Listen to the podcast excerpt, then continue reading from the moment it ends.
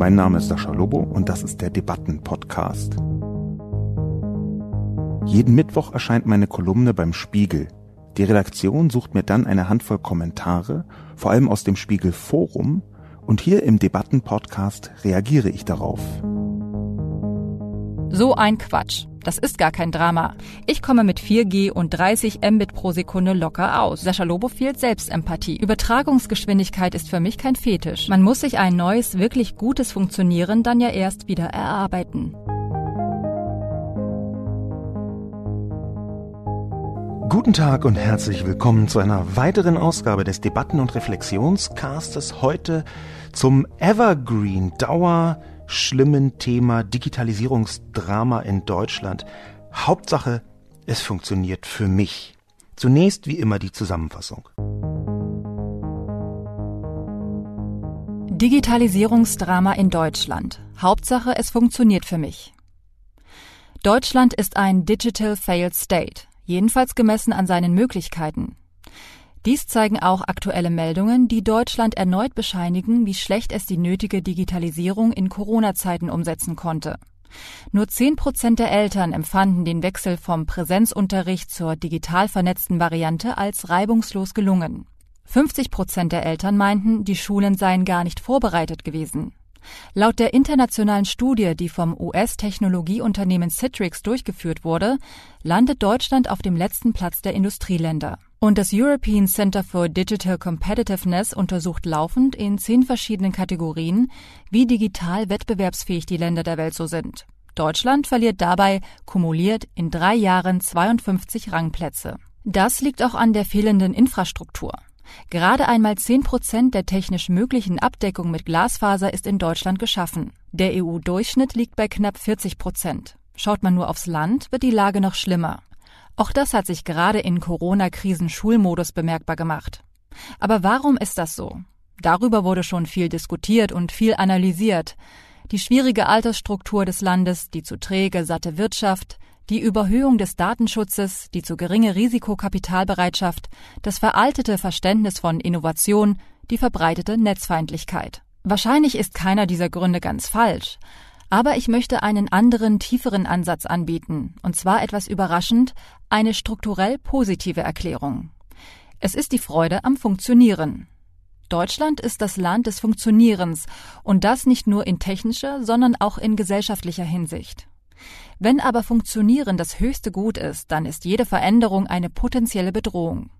Selbst wenn sie mit dem Versprechen einhergeht, danach könnte alles besser werden. Ja, aber funktioniert es dann auch noch?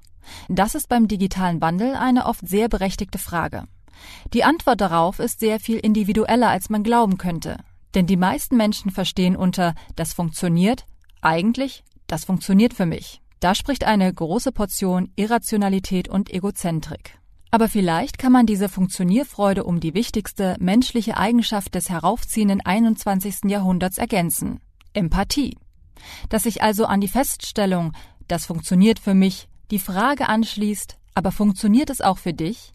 Wenn wir nur endlich auf diesen Pfad einschwenken. Deutschland würde bereits in wenigen Dekaden ein überzeugendes Konzept für digitale Bildung in Zeiten einer Pandemie erarbeitet haben.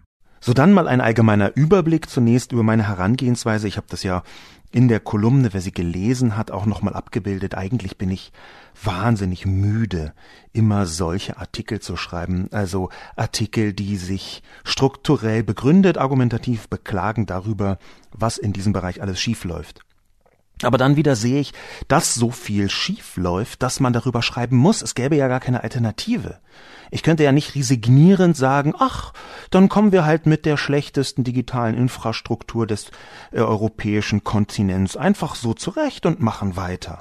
Ach, dann gewöhnen wir uns an die Funklöcher, dann merken wir eben, dass Teile von Mecklenburg-Vorpommern und Brandenburg für immer offline sein werden. Das ist ja dann in Ordnung. Das kommt für mich einfach nicht in Frage. Und gleichzeitig sehe ich natürlich, dass meine Alarmiertheit, die jetzt schon über zehn Jahre anhält und teilweise deutlich zugenommen hat, dass diese Alarmiertheit sich irgendwann abnutzt und einer Enttäuschung, auch einer, einer, einer Wut Platz gemacht hat. Wieso das eigentlich so ist. Das ist ja auch die Essenz meiner Kolumne, dass ich mal versucht habe, so ein bisschen gegen den Strich zu denken und zu bürsten und zu überlegen, ob es vielleicht so ist, wie eine überraschend große Zahl von Menschen das auch eigentlich genau wollen. Jedenfalls, was die Prioritätenrangliste angeht. Wenn man etwas will oder nicht will, dann ist es ja nicht immer nur schwarz-weiß, sondern man will etwas auf einer Skala von eins bis zehn, sagen wir mit einer viereinhalb. Und solche Mechaniken, glaube ich zumindest, sind immer genau dann sinnvoll, mit sich in den Kopf zu holen, wenn man merkt, da wird und wird und wird nichts besser. Oder wenn, dann wirklich nur homöopathisch, in kleinen Dosen.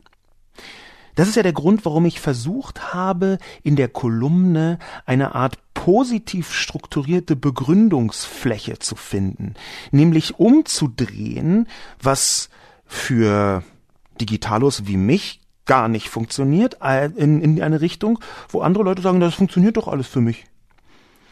Das ist deswegen ziemlich interessant, weil wir in den Kommentaren im Prinzip eine Art Bestätigung davon bekommen, was ich in der Kolumne geschrieben habe. Das passiert ab und an, das passiert manchmal, wenn ich zum Beispiel über Rechtspopulismus schreibe, ähm, das passiert ab und zu, wenn ich über bestimmte Formen von ähm, sozialen Medienerscheinungen schreibe, über klassische Medienerscheinungen, über gesellschaftliche Phänomene, dass in den Kommentaren die Leute bestätigen, was ich für eine These aufgestellt habe. Das ist nicht immer so, manchmal liegt man ja auch einfach daneben und manchmal eignet sich das Thema nicht dafür, aber sie bestätigen das nicht das äh, durch ja stimmt, durch bloße Zustimmung, sondern quasi durch ihr eigenes Handeln selber. Und das war hier genauso. Ungefähr 60 Prozent, so ganz grob, hat es äh, Jochen Dreier, der diesmal die Redaktion gemacht hat und die Produktion, Jochen Dreier geschätzt, ungefähr 60 Prozent der Kommentatorinnen und Kommentatoren haben gesagt, ja wieso, es ist doch eigentlich alles so okay. Das ist natürlich fatal, wenn da Leute aus ihrem eigenen Empfinden und Erleben die Bedürfnislandschaft der gesamten Bevölkerung und des gesamten Landes extrapolieren. Wenn Leute also sagen, na wieso, ich mache doch nur Online-Banking, ich brauche doch keine schnelle Internetleitung und nicht daran denken, dass das Architekturbüro um die Ecke vielleicht eine wahnsinnig schnelle Internetleitung braucht, um überhaupt arbeiten zu können. Ich glaube also, dass diese Bestätigung davon, dass so viele Leute sagen, das funktioniert und damit meinen, das funktioniert für mich. Dass ich hier etwas getroffen habe, nämlich einen Punkt in der Erklärung, warum Deutschland so weit hinterher ist. Und das ist ärgerlicherweise ausnahmsweise nicht rein politisch verortet, dass man nicht sagen kann, hier war die böse Bundesregierung schuld. Das kann man immer sagen und das ist auch immer nie so richtig komplett falsch, wenn wir hier von Verantwortungsstrukturen sprechen. Natürlich ist eine Regierung immer in einer Verantwortung und selbst dann, wenn sie etwas nicht so tut, wie das eigentlich geboten wäre, weil, und dann kommt eine sehr gute Begründung, selbst dann kann man von einer Mitverantwortung sprechen. Aber der interessante Punkt ist, dass offenbar große Teile der Bevölkerung diese von mir häufig, häufig beklagten Versäumnisse gar nicht als Versäumnisse wahrnehmen. Und das ist vielleicht auch der Kern des Zurückliegens von Deutschland. Der Deutschland ist einfach vielleicht der Dieselmotor, der beim besten Willen einfach weiter rumdieseln möchte. Vielleicht möchte er ein bisschen sauberer werden, aber er möchte kein Elektromotor werden. Das ist, das ist ihm zu viel, das ist zu anstrengend. Es, er hat doch auch schon fast eine Million Kilometer, die möchte er auf jeden Fall noch voll machen und dann vielleicht mal gucken, ähm, auf Mallorca die Rente verbringen oder in Valencia irgendwo, wo es ein bisschen wärmer ist. Kanaren könnte ich mir noch vorstellen. Teneriffa soll sehr schön sein. Ich glaube, diese Selbstgenügsamkeit, dieses nicht über die eigene Bedürfnislandschaft hinausdenken, das ist mit einer der, wenn nicht der Kerne von dieser Zurückentwicklung des Digitalen. Denn es ist eine Zurückentwicklung. Es ist nicht nur eine langsame Entwicklung, es ist in vielen Bereichen eine Zurückentwicklung. Und zwar genau deswegen, weil man ja von einem gewissen eigenen Stand ausgehen muss. Wenn wir, wie ich das skizziert habe, in einem Wettbewerbsranking der digitalen Wettbewerbsfähigkeit zwischen 2017 und 2019 um insgesamt 52 Ränge zurückfallen. Mit wir ist hier die Bundesrepublik Deutschland gemeint. Wenn das also so ist, dann ist das ein Rückgang, ein Zurückfallen. Es gibt ja immer einen internationalen, ungefähren, nicht Standard, aber Level, auf dem man gerade jetzt oper digital operiert, was zum Beispiel die digitale Wirtschaft angeht. Und wenn man da immer weiter zurückfällt, dann kann es sich von innen anfühlen wie, ja, wir kommen ja so ein bisschen voran, okay, nicht so schnell, aber so ein bisschen. In Wahrheit fällt man immer weiter zurück. Ich glaube, es ist wichtig zu betrachten, auch wenn wir jetzt durch die Kommentare durchflügen, dass Deutschland im Moment auf einem Weg ist, der fast sicher in 20 Jahren den Wohlstand dieses Landes verspielen wird. Einfach weil immer deutlicher wird, und da zeigen alle Zahlen drauf, dass die großen Wohlstandsfelder dramatisch digitalisiert werden. Dass die Bereiche, in denen Deutschland heute noch Geld verdient, sehr viel schneller digitalisiert werden, als das in Deutschland selbst der Fall ist. Es gibt da Ausnahmen, das muss man immer dazu sagen. Es gibt eine ganze Reihe von Ausnahmen. Es gibt Mittelständler, die höchst digital sind. Es gibt Maschinenbauer, die es geschafft haben, eine nächste Plattformebene zu erreichen. Es gibt eine ganze Reihe von Weltmarktführern aus Deutschland, die ihre eigene Digitalisierung vorantreiben. Aber ich glaube, dass auch entscheidend ist, wie die Wirtschaft im Land selbst vorangeht. Und da bin ich tief traurig. Unter anderem was die Vorbereitung auf künstliche Intelligenz angeht. Wie oft ich mit irgendwelchen Unternehmerinnen und Unternehmern spreche, die dann sagen, ja, KI, künstliche Intelligenz, nein, das ist doch jetzt alles noch Zukunftsmusik, das kommt noch nicht. Und wie dramatisch fehleingeschätzt wird, was da genau passiert und wie und warum. Diese Richtung ist eine, die in den Kommentaren leider häufig abgebildet ist. Beginnen wir mal mit dem Kommentar von My Humble Opinion. My Humble Opinion meint, Warum soll ich einen teureren 300 Mbit Anschluss buchen, wenn für meine Internetaktivitäten, E-Mails, Lektüre der Online-Auftritte der öffentlich-rechtlichen und von ein paar Printmedien ein 16 Mbit Anschluss reicht? Da tut es auf der letzten Meile auch ein Stück Kupferdraht. Gleichzeitig sehe ich auch, dass es viele Leute gibt, die deutlich höhere Übertragungsgeschwindigkeiten benötigen. Die sollten dann auch Glasfaser bis zur Haustür bekommen können. Ich möchte nur nicht von Herrn Lobo als dumm abgestempelt werden, weil ich feststelle, dass mir weniger reicht. Übertragungsgeschwindigkeit ist für mich kein Fetisch. Ich würde jetzt Leute nicht als dumm abstempeln. Das habe ich nach meinem Gefühl auch gar nicht getan. Das ist auch nicht so richtig mein Stil, wenn Sie ganz völlig undigital sein wollen. Das ist gerne Ihre, also Ihre absolute Entscheidung ähm, als Privatperson. Die Frage ist allerdings nicht, ob jetzt für die eigenen Internetaktivitäten 16 Mbit reichen sondern die Frage, die My Humble Opinion hier so en passant aufbringt, ist eine, ob Fiber to the Home überhaupt verfügbar ist für diejenigen, die es brauchen. Und da lautet die Antwort in den allermeisten Fällen im Moment nein. Neun von zehn Menschen in Deutschland können kein Glasfaser buchen und davon sind die weitaus meisten, nämlich 9,5 von zehn, wenn man das jetzt ein bisschen prozentual versucht in die richtige Ebene zu hieven, auf dem Land, beziehungsweise eben nicht in Städten. Das ist ein Problem. Und dass es für My Humble Opinion kein Problem ist. Das ist die Privatsache von Humble Opinion total toll, aber trotzdem müssen wir doch auf einer übergeordneten Ebene sehen, wie wichtig das gesellschaftlich und auch volkswirtschaftlich ist. Das ist doch so ein bisschen, als würde man sagen, ach, die Schlaglöcher sind nicht so wichtig, ich habe ja kein Auto. Und es gibt Leute, die das machen, aber sie sollten eigentlich erkennen, dass das trotzdem ein Problem ist. Sie sollten doch eigentlich erkennen, dass sie die Gesellschaft nicht allein sind und dass die Gesellschaft eigentlich inzwischen eine weitgehend digital ist. Und wenn My Humble Opinion einfach nur, sagen wir mal, ein Kind hat, dann reicht einfach ein 16 Mbit Anschluss nicht mehr in dem Moment, wo das Kind sich anfängt, zum Beispiel für bestimmte Streaming-Aktivitäten zu interessieren. Oder wo man anfängt, bestimmte Arbeitsmechanismen selbst dort machen zu wollen.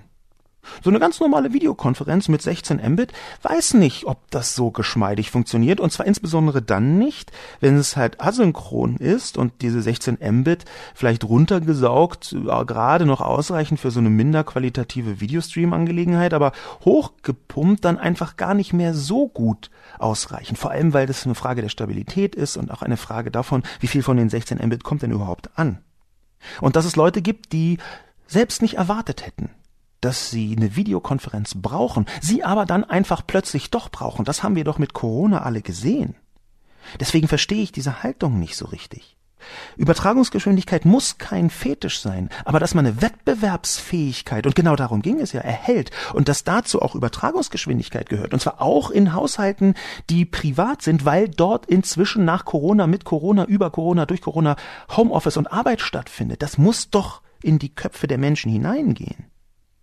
In eine ganz ähnliche Recht Richtung kommentiert Spannbettlaken. Spannlaken ist ganz zufrieden, wie es ist. Warntag 2020, der Soundtrack zum Digitalisierungsdrama. So ein Quatsch. Das ist gar kein Drama. Der kleine 5000 Einwohnerort in Mecklenburg-Vorpommern, in dem ich mich gerne aufhalte, ist so gar nicht digital, dass ein Stromausfall kaum auffallen würde. Da wurde nicht nur die Digitalisierung ausgelassen, sondern der Aufschwung Ost bis auf einen sanierten Platz im Ortskern und davor Bau auf, Bau auf, freie deutsche Jugend und davor Kriegsgetöse und Industrialisierung. Seit 100 Jahren oder so warnt die Sirene im Ort vor Gefahren und einmal in der Woche ist Probewarnung.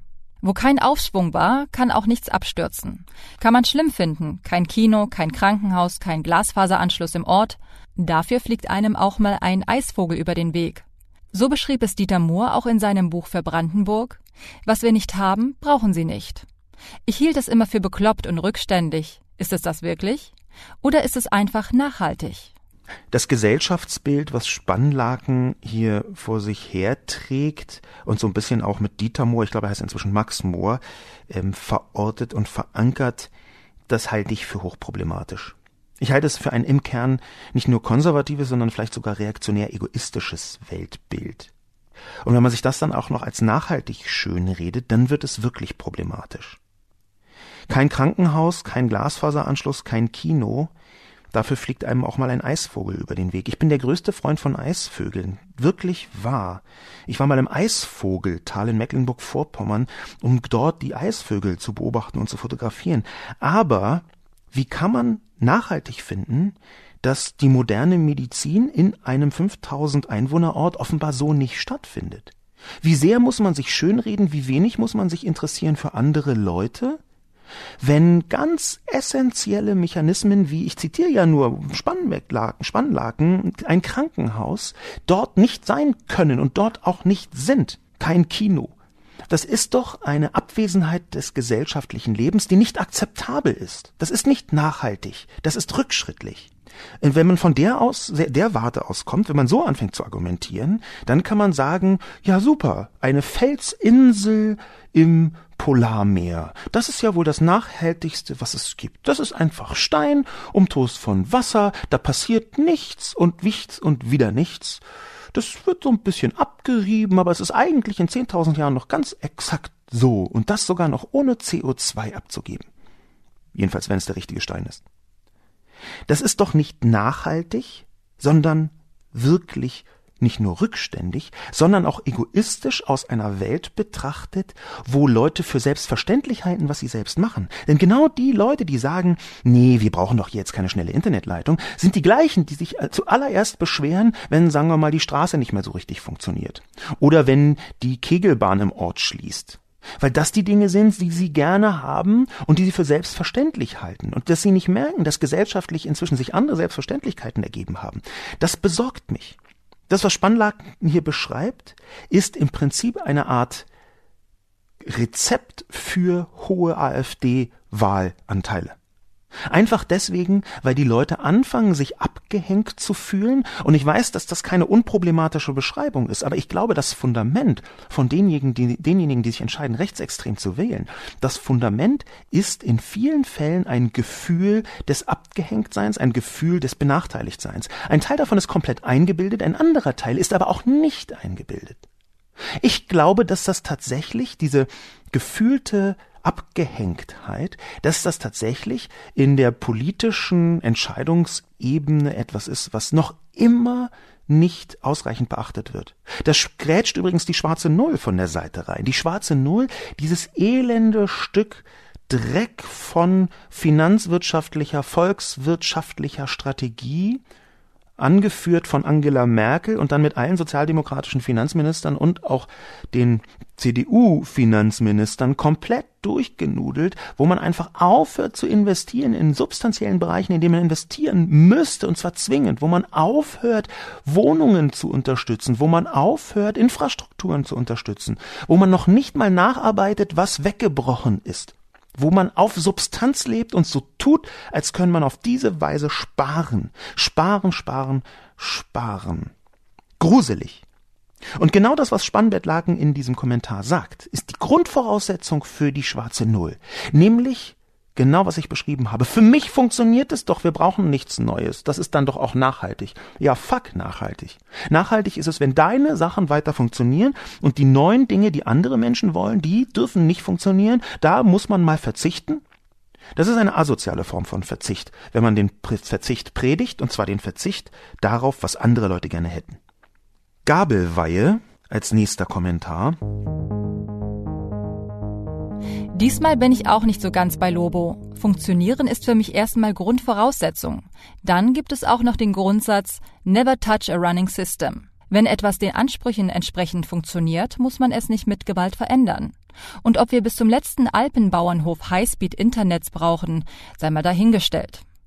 Glasfaserverlegung und digitale Ausrüstung von Schulen und Lehrern steht ja auf einem anderen Blatt. Das hat ja bislang ja auch noch nicht funktioniert. Gabelweihe schlägt in wiederum die gleiche Kerbe und ich könnte mich inzwischen aufregen. Und zwar nehmen wir nur einen Punkt raus von Gabelweihe oder zwei vielleicht. Das erste ist dieser Grundsatz Never touch a running system. Das ist natürlich ein Quatschspruch von irgendwelchen EDV-Beauftragten, die nicht genau wissen, wie, wo, was funktioniert und deswegen sagen, oh, um Gottes Willen lieber nicht rangehen. Das ist eine Bauernregel für Digitalos. Das ist nicht ernsthaft etwas, nach dem man sich gesellschaftlich richten kann. Vor allem, weil wir ja hier eine Vielzahl von aneinandergreifenden Systemen haben und nicht nur ein System und weil es eben nicht runnt. Um Gottes Willen. Jedenfalls nicht aus Sicht derjenigen, die eine funktionierende digitale Infrastruktur brauchen. Da runnt überhaupt nichts. Da muss man dringend touchen, weil nichts runnt. Das ist also der erste Punkt, wo man mit vereinfachten Bauernregeln anfängt, ernsthaft Politik begründen zu wollen. Das ist ungefähr so, als würde man sagen, ja, wir brauchen hier eine Berechnung des, ähm, der Wahrscheinlichkeit für einen Sturm, um versicherungstechnisch richtig vorgehen zu können und Leute warnen zu können. Und dann verlässt man sich auf, wenn der Hahn kräht auf dem Mist, ändert sich das Wetter oder es bleibt, wie es ist. Eine Bauernregel. Sorry, das ist eine Katastrophe. Und es ist eine Katastrophe, die sich in dem Kommentar von Gabelweihe weiter durchzieht. Und zwar auch ganz explizit durchzieht, bis ins Detail. Der zweite Punkt. Ob wir bis zum letzten Alpenbauernhof Highspeed-Internet brauchen, sei mal dahingestellt. Wer einen solchen Satz schreibt, weiß nichts über die Landwirtschaft im 21. Jahrhundert. Nichts. Aber maßt sich trotzdem an, darüber zu urteilen. Und warum? Weil hier ein komplett romantisiertes, absurdes Bild der Landwirtschaft im 21. Jahrhundert vorliegt. Da ist jemand, der denkt, ach, das ist ein Bauernhof, die melken da noch alles von Hand in Grund und Boden und dann im Herbst gehen sie mit der Sense raus und schneiden irgendwie im Winter Holz, mit dem sie dann heizen. Und das ist total toll, aber einfach kompletter Unsinn, wenn wir von Landwirtschaft sprechen. Wenn wir von Landwirtschaft sprechen, dann handelt es sich inzwischen um eine der digitalsten Branchen weltweit auf dem Planeten. Dass es in Deutschland nicht in allen Dimensionen so ist, da können wir gerne drüber diskutieren, auch wenn die Landwirtschaft in Deutschland viel digitaler ist, als die Leute wie jetzt Gabelweihe das so glauben.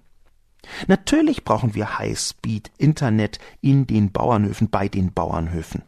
Was es da für Mechaniken gibt, was es da für Einsatzmöglichkeiten inzwischen gibt, was es da für Schonungen und Schonungsmöglichkeiten gibt, um mit Technologie einfach nicht nur die Erträge zu verbessern, nicht nur die Effizienz zu erhöhen, sondern auch zum Beispiel die Umwelt zu schonen. Die zu einem guten Teil, vielleicht nicht alle, aber zu einem guten Teil tatsächlich auch hohe Internetgeschwindigkeiten brauchen. Wir haben inzwischen Drohnen, die zum Beispiel messen können, indem sie über ein Feld fliegen, wo es zu trocken ist, wo man punktuell sprengen müsste, wo bestimmte Unkräuter auftreten könnten, wo etwa Schädlinge sind, wo die Fläche, wie die Fläche beschaffen ist, so dass man messen kann, wie man wo mit welchem Trecker langfahren kann. Und natürlich ist dieser Trecker übrigens auch längst eine eigene Drohne. Unbemannte Trecker sind in vielen Ländern dieser Welt inzwischen Standard. Wir reden noch darüber, ob irgendwelche unbemannten Autos in der Stadt vielleicht und man weiß nicht und übernächstes Jahr oder in fünf oder neun oder zehn, aber wenn man mit Bauern und Bäuerinnen spricht, wenn man mit Leuten spricht, die Landwirtschaft betreiben, dann ist für die völlig klar, dass so ein Mähdrescher natürlich auch alleine fahren kann. Meine Güte. Das Interessanteste, was ich an Technologien im landwirtschaftlichen Bereich bisher gesehen habe, möchte ich noch mal etwas präzisieren, einfach um zu zeigen, wie weit wir hier inzwischen sind und sein können. Es gibt in der Schweiz ein Startup, eine Technologie, die machen eine fahrende Drohne, die sieht so ein bisschen aus wie ein Tisch, weil sie solarbetrieben ist und da sind eben so äh, Stützen und Rollen drauf und dann eben oben so ein komisches Solarbrett. Und darunter ist eine ähm, optische Erkennung von Pflanzen. Und diese optische Erkennung von Pflanzen ist in der Lage, genau rauszufinden, was für eine Pflanze habe ich hier vor mir, die, die ich haben will, oder eine bestimmte Form von Schädlingspflanze, ein Unkraut. Und kann dann dort ganz zielgerichtet mit Hilfe von künstlicher Intelligenz, das sagen sie jedenfalls, ich möchte das jetzt mal wohlmeinend glauben, mit Hilfe von künstlicher Intelligenz können sie dann sagen, ah, schau, dieses hier ist ein Unkraut, da mache ich mal einen ganz kleinen Spritzer Herbizid drauf. Das Startup sagt, dass so der Einsatz von Pflanzenvertilgungsmitteln um bis zu 90 Prozent reduziert werden kann. Die Leute, die jetzt einwenden, ja Moment, aber das ist ja immer noch Pflanzenvertilgung, immer noch Herbizid und da, wir sollten doch eigentlich längst nur noch Bio machen, dann würde ich entgegnen, ja, ja, theoretisch schon, aber wenn wir uns Bio angucken und ich bin der Erste, der Bio total toll findet, dann ist es halt nicht so, dass die gar keine Dinge benutzen, gar keine Dünger und gar keine Gifte, sondern einfach nur andere, sagen wir mal, etwas biokonformere Gifte. Das vielleicht noch nebenbei. Also ganz ohne äh, Behandlung äh, funktioniert es in der Landwirtschaft inzwischen nur noch selten. Im Biokontext wird dann halt irgendwelches Kupfergetöse darüber gelottert. gelottert.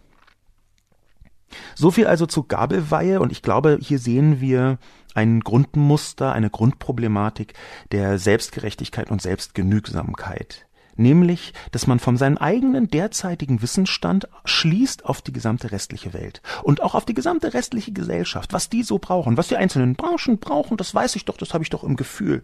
Die fragen dann gar nicht. Die fragen gar nicht, ob der letzte Alpenbauernhof wirklich Internet braucht oder nicht für seine Arbeit, sondern die behaupten das einfach. Das sei mal dahingestellt. Nein, das brauchen wir nicht. Das haben Sie nicht zu brauchen, liebe Frau Bauersfrau im Alpenbauernhof. Sie dürfen kein Internet brauchen, denn mein Gefühl ist, dass Sie es nicht brauchen. Das ist das, was Gabelweihe sagt. Der nächste Kommentar kommt von Peregrin. Peregrin meint, Sascha Lobo fehlt Selbstempathie. Als Digital Native denkt Herr Lobo nicht die oft katastrophalen Konsequenzen des Nichtfunktionierens für Ältere, Unbeholfene oder einfach Desinteressierte mit. Bei solchen Fürsprechern braucht die Digitalisierung in Deutschland keine weiteren Feinde. Ich hätte mir sehr gewünscht, dass Peregrin Beispiele bringt. Abgesehen davon, dass ich kein Digital Native bin, da kann man auf Wikipedia gucken, wann ich genau ich geboren bin. Ich bin wirklich nicht Digital Native. Ich meine deswegen feststellen zu können, dass Peregrin etwas älter noch ist als ich. Aber die katastrophalen Konsequenzen des Nichtfunktionierens für Ältere. Genau darüber können wir sprechen. Und zwar im gleichen Atemzug, wie das heutige Nichtfunktionieren für Jüngere funktioniert, äh, gesprochen wird. Ich möchte, dass wenn wir von Nichtfunktionieren reden, dass es dann zuerst um die geht, bei denen es jetzt schon nicht funktioniert, und das sind die Jüngeren, die Digitaleren. Die katastrophalen Konsequenzen werden immer wieder an die Wand gemalt, aber wo sind die denn? Wo sind die katastrophalen Konsequenzen? Bitte ganz konkret. Ich weiß, was Peregrin schon meint. Desinteressierte möchte ich jetzt einfach mal nicht mit hineinnehmen. Das ist eine für sich ganz eigene Diskussion, und zwar eine Privilegiendiskussion. Desinteressiert zu sein ist ein Privileg. Desinteressiert sein zu können ist ein Privileg. Und deswegen möchte ich darüber jetzt nicht sprechen. Aber nehmen wir das Nicht-Funktionieren für Ältere oder Unbeholfene. Das ist ehrenwert. Wo findet es heute statt? Wo ist es durch die digitale Welt so, dass Herden, riesige Menschenmengen von Unbeholfenen und Älteren gar nicht mehr zurechtkommen mit der Welt?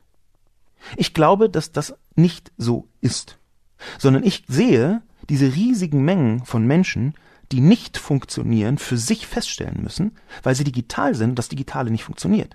Und gleichzeitig ist eine Perspektive des Ausschlusses mit drin. Wieso und was hat das damit zu tun? Muss man daran denken, dass Leute, die keinen schnellen Internetanschluss brauchen, einen Vorteil davon haben, wenn kein schneller Anschluss da ist.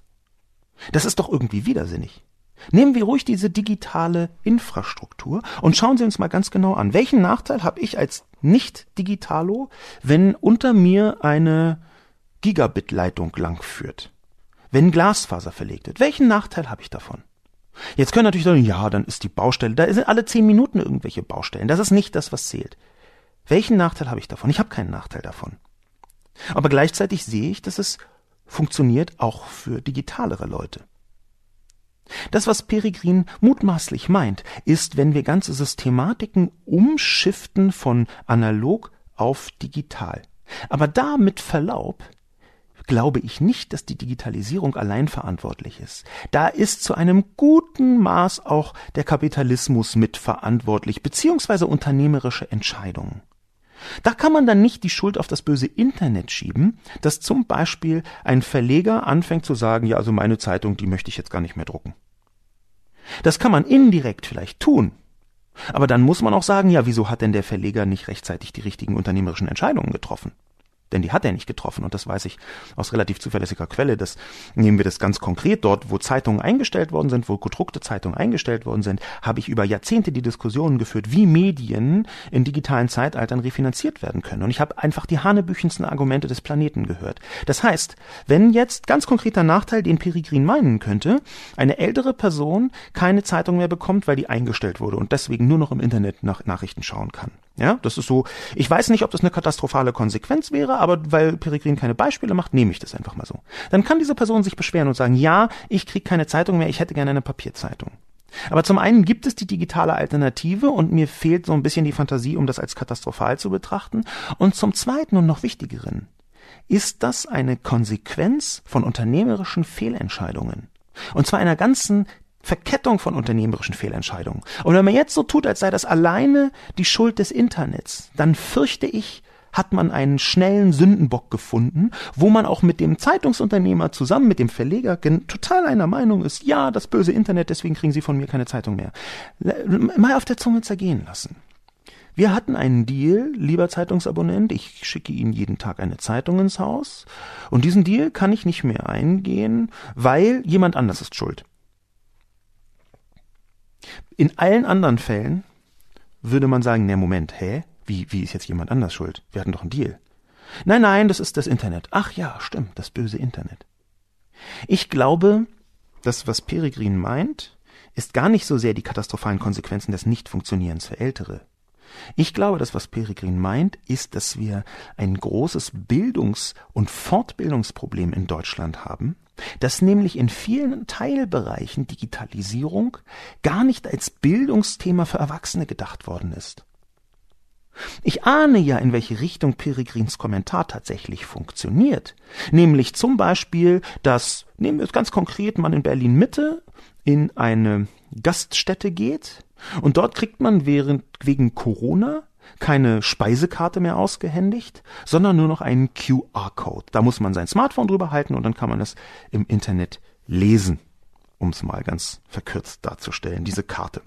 Ist das eine katastrophale Konsequenz, ein Nicht-Funktionieren für Ältere? Es kann ein Nicht-Funktionieren für Ältere und Unbeholfene oder Smartphone-Verweigerer sein? Ja, das stimmt. Aber was wäre denn in diesem Punkt die Alternative? Die Alternative wäre doch, dass wir a. entweder gar keine Karten haben, dann müssten die Kellnerinnen und Kellner das dann aufsagen. Das tun sie übrigens, wenn man kein Smartphone hat, dann sagen sie das meistens. Oder B, dass man Leute rechtzeitig herangeführt hätte an neue Technologien. Und zwar auch deswegen, weil die doch in so vielen Gesellschaftsbereichen ganz ohne Zutun von irgendjemandem anders entstehen und sich entwickeln.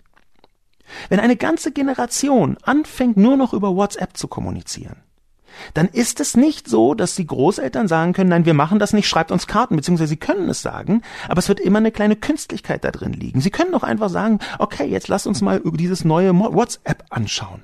Das ist der Lauf der Welt seit immer, dass jüngere Generationen für sich bestimmte Kulturpraktiken und Techniken entwickeln und entdecken und die dann dem Rest der Welt überstülpen, früher oder später. So war es schon immer. Ich sehe, dass es mit der Digitalisierung schneller ist aber der Mechanik ist uralt und ist auch schon seit uralten Zeiten immer Gegenstand der großen Klage vorheriger Generationen gewesen.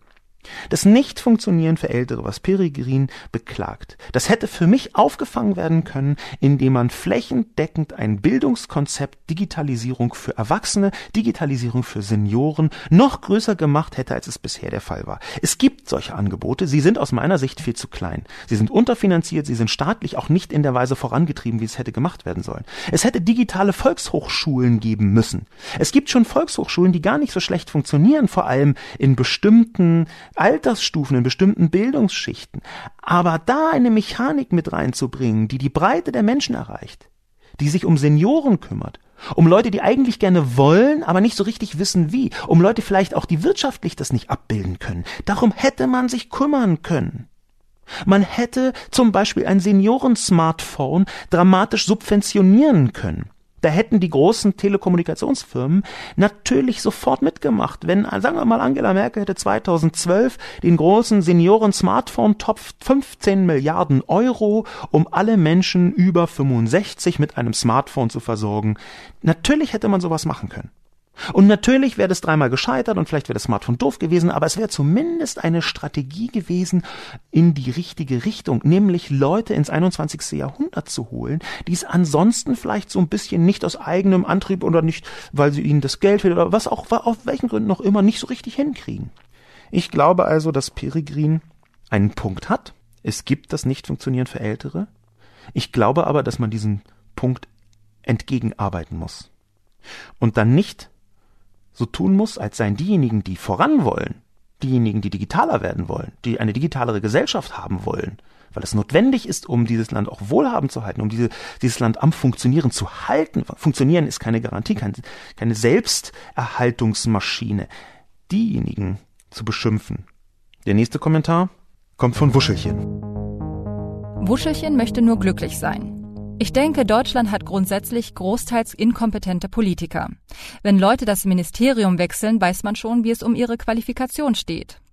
Merkels Stärke besteht ja auch darin, praktisch nichts zu tun. Ihre ganze Amtszeit profitierte von Schröders Reformen und der alten Industrie. Die Autoindustrie hat ja auch den E-Zug ziemlich verschlafen. Die Deutschen sind sicherlich nicht so technikbegeistert wie Ostasiaten, aber das muss nicht schlecht sein. Man muss sich nämlich fragen, ob die Digitalisierung ein Selbstzweck sein kann. Wir leben ja nicht, um exportieren und mit anderen Ländern konkurrieren zu können, sondern um glücklich zu sein. Vielleicht haben relativ analoge Länder langfristig sogar Vorteile. Die Digitalisierung bringt ja nicht nur Vorteile. Der Breitbandanschluss mag unzureichend sein, aber wer braucht schon wirklich diese wahnsinnigen Geschwindigkeiten der modernsten Technik? Ich komme mit 4G und 30 Mbit pro Sekunde locker aus. Bei dem Kommentar von Wuschelchen bin ich mir gar nicht sicher, ob der überhaupt ernst gemeint sein kann, ob der nicht teilweise auch satirische Elemente enthält. Ich befürchte aber nicht. Und gleichzeitig werde ich auch wütend, wenn ich diesen Kommentar sehe, weil er noch tiefer in immer die gleiche Kerbe schlägt. Immer diese völlig uninformierte, völlig bauchgefühlte Perspektive auf die Welt, wie alles zu funktionieren hat. Dass man sein eigenes, irgendwie gefühlt 1984 entstandenes Bild der Welt einfach weiter extrapoliert und glaubt, auch 2020 würde noch alles ganz genauso funktionieren. Und gleichzeitig diese Pauschalisierungen bei Wuschelchen. Das macht mich wirklich wütend. Ich denke, Deutschland hat größtenteils äh, äh, inkompetente Politiker. Nehmen wir hier jeden einzelnen Satz auseinander. Oder die meisten. Nein, Deutschland hat nicht grundsätzlich und auch nicht großteils inkompetente Politiker. Das ist falsch. Wir haben eine ganze Reihe von Problemen mit der Politik. Inkompetenz findet definitiv statt. Es ist aber in Deutschland nicht das allergrößte Problem. Mit Verlaub. Es handelt sich hier nicht um große Teile, sondern das, was Deutschland tatsächlich als Problematik mitbringt, ist, dass das politische System nicht unbedingt das Allerschnellste, das Allerpräziseste und das Allereffizienteste ist. Das ist nicht nur Inkompetenz. Übrigens hat diese mangelnde Geschwindigkeit durchaus auch Vorteile. Aber ich glaube, dass diejenigen Politikerinnen und Politiker, die äh, einigermaßen weit oben stehen, in aller Regel höchst kompetent sind. Tatsächlich, das glaube ich wirklich. Ich habe mit vielen von denen gesprochen. Natürlich gibt es da Ausfälle, aber sagen wir mal einfach 60 Prozent der Leute sind wirklich kompetent in dem, was sie tun. Sie haben bloß eine andere Haltung, eine andere Meinung, eine andere politische Perspektive als andere. Ich glaube nicht, dass die politische Inkompetenz, die hier so beschworen wird, generell für alles eine Erklärung, eine Antwort ist. Und diese Vereinfachung, die empfinde ich als populistisch. Die ist aus meiner Sicht in Teilen sogar antidemokratisch. Weil man sagt, na, die sind eh alle inkompetent, dann ist der allernächste und direkteste Schritt, wir brauchen mal jemanden, der richtig durchgreift. Jemand mit großer Ahnung, Unternehmer am besten, der alles ordentlich mit eisernem Besen durchfegt. Und das ist dann schon kurz vor der Antidemokratie. Wenn Leute das Ministerium wechseln, weiß man schon, wie es um ihre Qualifikation steht, schreibt Wuschelchen. Und mit Verlaub, das ist ein Bild von Politik, das grenzt irgendwie an den Dunning-Kruger-Effekt. Wie funktioniert Politik? Nehmen wir ganz explizit Ministerien. Dort gibt es Organisationsstrukturen und man kann über die den ganzen Tag meckern, aber die sind in Deutschland nicht so schlecht, wie viele Leute sagen. Nicht, dass da nicht auch ganz viel Schlimmes ist, über das ich alle zwei Kolumnen mal was schreibe und was ich wirklich nicht in keiner Weise hier die Verantwortung abwälzen möchte. Natürlich passiert in Ministerien eine ganze Menge Shit. Aber wie funktioniert Politik im Ministerium? Organisationsstrukturen, Machtstrukturen, bestimmte Durchsetzungsstrukturen, bestimmte Hierarchien, die zunächst themenunabhängig funktionieren. Natürlich braucht man Fachkompetenz, aber nicht jede Person in einem Ministerium braucht bis in die größte Tiefe Fachkompetenz. Das ist einfach so, weil wir hier von einem administrativen Apparat sprechen und Administration ist für sich eine Kunst und wenn man die beherrscht, kann man in verschiedenen Ministerien zielführend und sinnvoll arbeiten. Im Übrigen gibt es in vielen Bereichen, in vielen Fächern die Möglichkeit, ziemlich schnell zu lernen, worum es geht.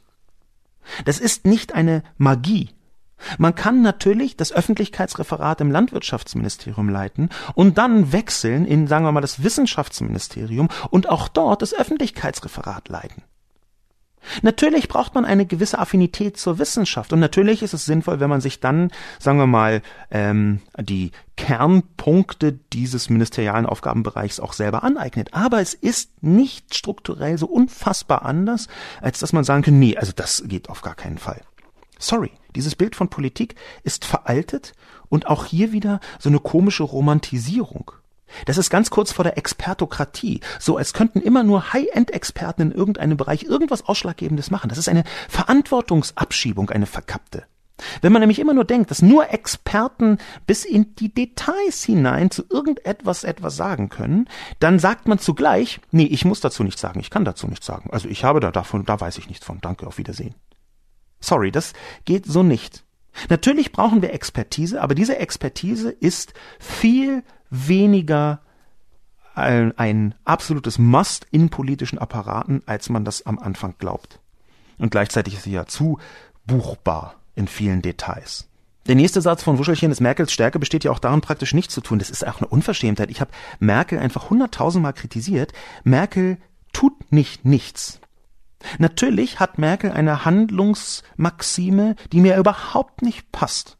Und die geht auch so ein bisschen, belasteter Begriff habe ich schon mal benutzt, benutze ich jetzt aber wieder, in Richtung freies Spiel der Kräfte. Sie schaut erstmal in bestimmten Bereichen, was kommt da so raus und nimmt dann quasi die äh, Siegerlösung mh, hm, von denjenigen, die um sie herum an, an, irgendwelchen Lösungen gearbeitet haben und dann setzt sie sich auf den äh, Gewinnerzug drauf. Das ist eine legitime Herangehensweise, es ist nicht meine, es ist eine, von der ich glaube, dass sie durchaus schädlich sein kann, aber das ist nicht nichts zu tun. Merkel arbeitet mehr als beliebige drei Hörerinnen und Hörer zusammengenommen, mit Verlaub.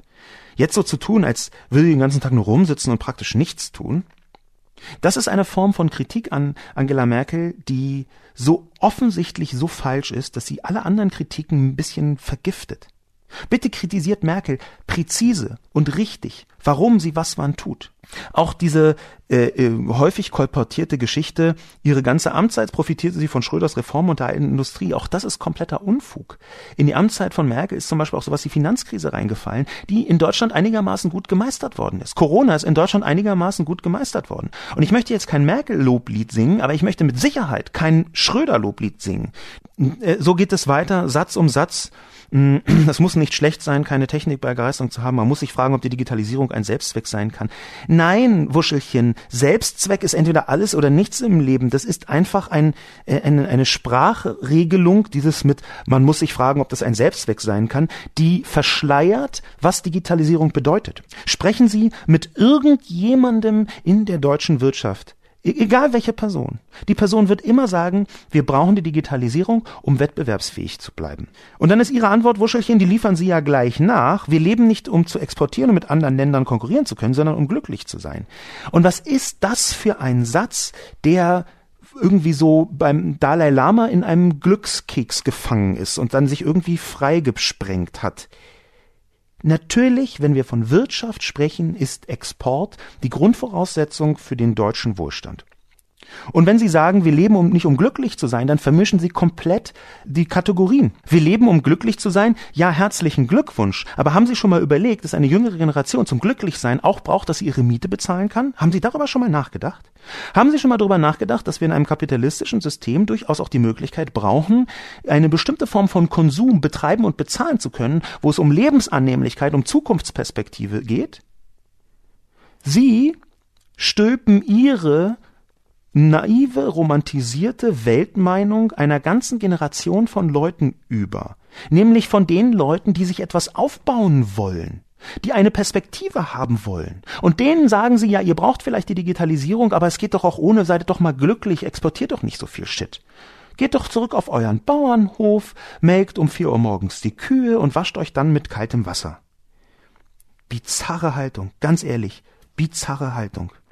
Und die Digitalisierung bringt ja nicht nur Vorteile, ja natürlich, aber ich würde Ihnen gerne verbieten, diesen Begriff Digitalisierung zu benutzen in diesem Kontext, weil das gesamte Leben, der Fortschritt, die Gesellschaft bringt nicht nur Vorteile. Das ist kein Argument, das ist eine Feststellung ohne Konsequenzen.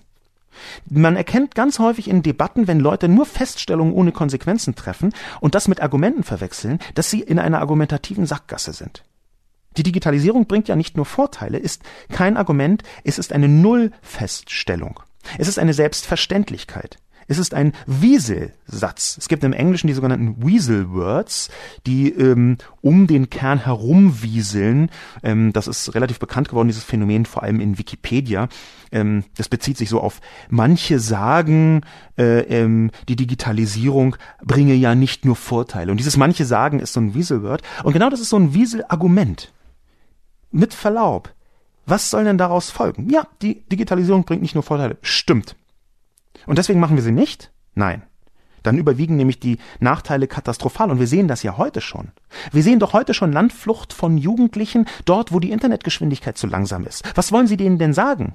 Macht doch statt Instagram, macht dort statt Twitch, macht doch statt irgendwie mit eurem äh, Smartphone und YouTube zu schauen, macht da doch lieber ein bisschen geile Melk-Experience mit den Ziegen um 3.50 Uhr morgens oder was? Nein. Und wenn Sie dann auch noch, Wuschelchen, ganz zum Schluss ernsthaft fragen, Wer braucht schon wirklich diese wahnsinnigen Geschwindigkeiten mit der modernsten Technik? Ich komme mit 4G und 30 Megabit pro Sekunde locker aus. Ja, wissen Sie, wie viele Leute funktionierendes 4G und tatsächliche 30 Megabit pro Sekunde anbeten würden jeden Tag, damit sie sie haben? Was ist denn das für eine privilegienblinde Haltung, zu sagen, ich komme mit 4G ganz gut zurecht, herzlichen Glückwunsch, aber es geht darum, dass weite Teile der Bundesrepublik 4G nicht stabil abbilden können, nämlich immer dann, wenn man aus größeren Ballungsgebieten herauskommt. Die verbreiteten Karten und die tatsächlich gemessenen Karten, die dort stattfinden, die differieren erheblich. Wir haben nicht 99,97 Prozent, wie irgendjemand irgendwann mal sicherlich behauptet hat, dass wir 4G-Abdeckung haben. Also wenn Sie mit 4G zufrieden sind, super. Dann fahren Sie zwölf Meter aus Ihrer Stadt raus und dann werden Sie merken, huch, ich habe nicht mehr 4G. Und auch 30 Megabit pro Sekunde sind in Deutschland selten 30 Megabit pro Sekunde. Und aus dieser Privilegien blinden Haltung von oben herab gleichzeitig zu urteilen, dass alle Politiker inkompetent sind, dass Merkel nichts tut und dass es nicht schlecht sein muss, einfach die Digitalisierung auszulassen. Vielleicht haben analoge Länder langfristig sogar Vorteile. Eine, eine absurde Behauptung ohne jede Hand und Fuß. Wie denn? Welche denn? Weil dann sterben sie schneller, weil sie bestimmte medizinische Entwicklungen nicht mehr abbilden können, oder was? Mit Verlaub.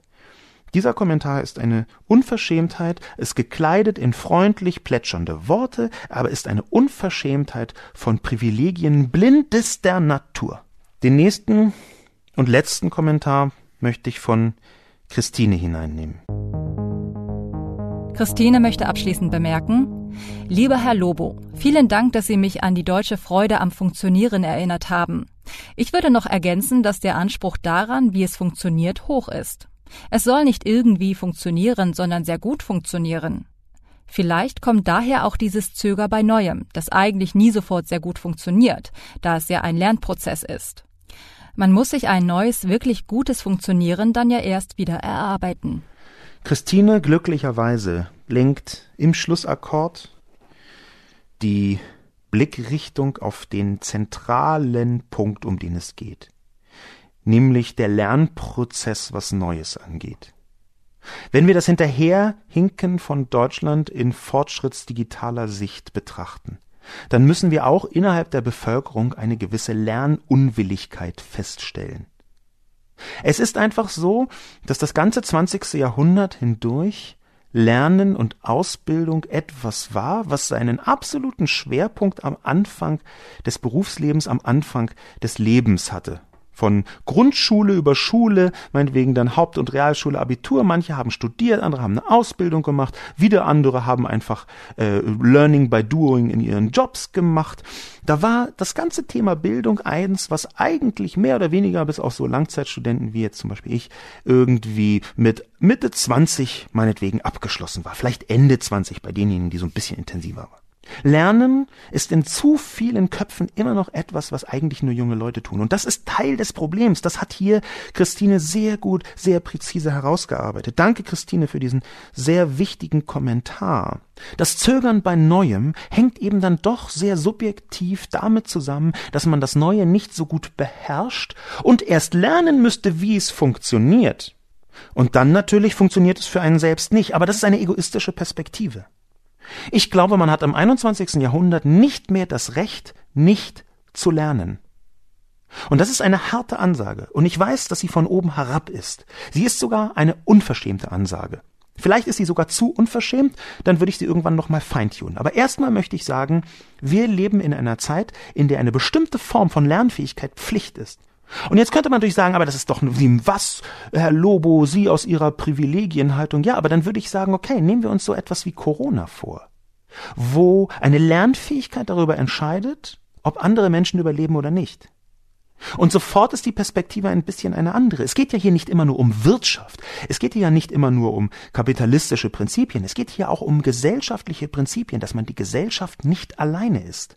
Und wenn Millionen, wenn Milliarden anderer Menschen sich auf eine bestimmte Art entscheiden, dann kann ich ab einem bestimmten Punkt nicht mehr so tun, als sei das für mich nicht so. Dann muss ich akzeptieren, okay, gut, die Mehrzahl der Menschen brauchen, wollen oder tun dieses und jenes, also muss ich auch damit zurechtkommen und gegebenenfalls lernen. Die Gesellschaft ist man nicht allein. Und eine bestimmte Form von Weiterentwicklung in der Gesellschaft halte ich für nicht nur notwendig, sondern auch für sinnvoll. Und wenn daraus ein Druck resultiert, ein Druck, der Leute zwingt, zu lernen, wie gehe ich eigentlich mit einer Corona-Maske um, dann halte ich das nicht für falsch. Das Leben, und das haben wir spätestens mit der Pandemie gesehen, das Leben ist so oft unvorhersehbar und wirft ganze Gesellschaften, den ganzen Planeten in Situationen, wo es darauf ankommt, dass die Mehrzahl der einzelnen Menschen lernfähig ist. Und das wird wieder passieren. Es passiert jeden Tag, im Großen, im Kleinen, im Pandemischen. Das ist so häufig und so sehr die Regel, dass ich glaube, im 21. Jahrhundert wird überdeutlich, wir haben nicht mehr das Recht, lernresistent zu sein. Und zwar auch deswegen, weil es immer Leute gibt, die nicht lernen können, die genau jetzt nicht lernen können, die nicht in der Lage sind, sich einen Lernraum zu schaffen. Sagen wir 20, sagen wir 25, meinetwegen 30 Prozent der Menschen sind aus irgendwelchen Gründen nicht dazu in der Lage zu lernen. Und es ist okay so. Es ist eine Phase, es ist ihr Setting, es ist ihr Grundgefühl. Darum geht es nicht. Es geht darum, dass in dem Moment, wo 30 Prozent der Menschen aus irgendwelchen Gründen nicht in der Lage sind zu lernen, weil sie zu alt sind, weil sie zu arm sind, weil sie vielleicht auch einfach nicht die Kapazität gerade aufbringen, weil sie eine schlimme Depression haben, warum auch immer, da müssen die anderen 70 Prozent hineinspringen und sich lernfähig zeigen. Und nicht aus einer Privilegienhaltung heraus sagen, nee, also ich habe keinen Bock zu lernen, ich verändere nichts. Eine Maske ich aufsetzen? Nee. Der Typ da vorne, ja, ach ne, Hochrisikogruppe. Na ja, der ist zwar erst 15 oder hat eine Lungenkrankheit, aber ist mir egal, ich setz doch nicht meine Maske auf. Ich möchte nicht lernen, wie das funktioniert. Es ist mir Schnurz. Ich könnte es, aber ich möchte es nicht. Das ist die Form von Lernen, die ich meine. Und das halte ich für fatal. Wenn wir nicht sehen, wie wichtig Lernen, wie wichtig ständiges Lernen ist für einen Fortschritt der Gesellschaft. Und ich rede hier nicht nur von Digitalisierung. Ich rede hier von Digitalisierung, unter anderem. Ich rede hier auch von gesellschaftlichem Fortschritt, bis hin dazu, wie man spricht, dass man heute das N-Wort nicht mehr sagt. Das kann man lernen. Und das müssen auch Leute lernen. Ich glaube, diese Form von Lernfähigkeit, die Weiterentwicklung der Gesellschaft, gehört mit zum wichtigsten Maßstab. Und zwar auch zum Maßstab, der angewendet wird mit dem, was ich in der Kolumne schon angedeutet habe, Empathie.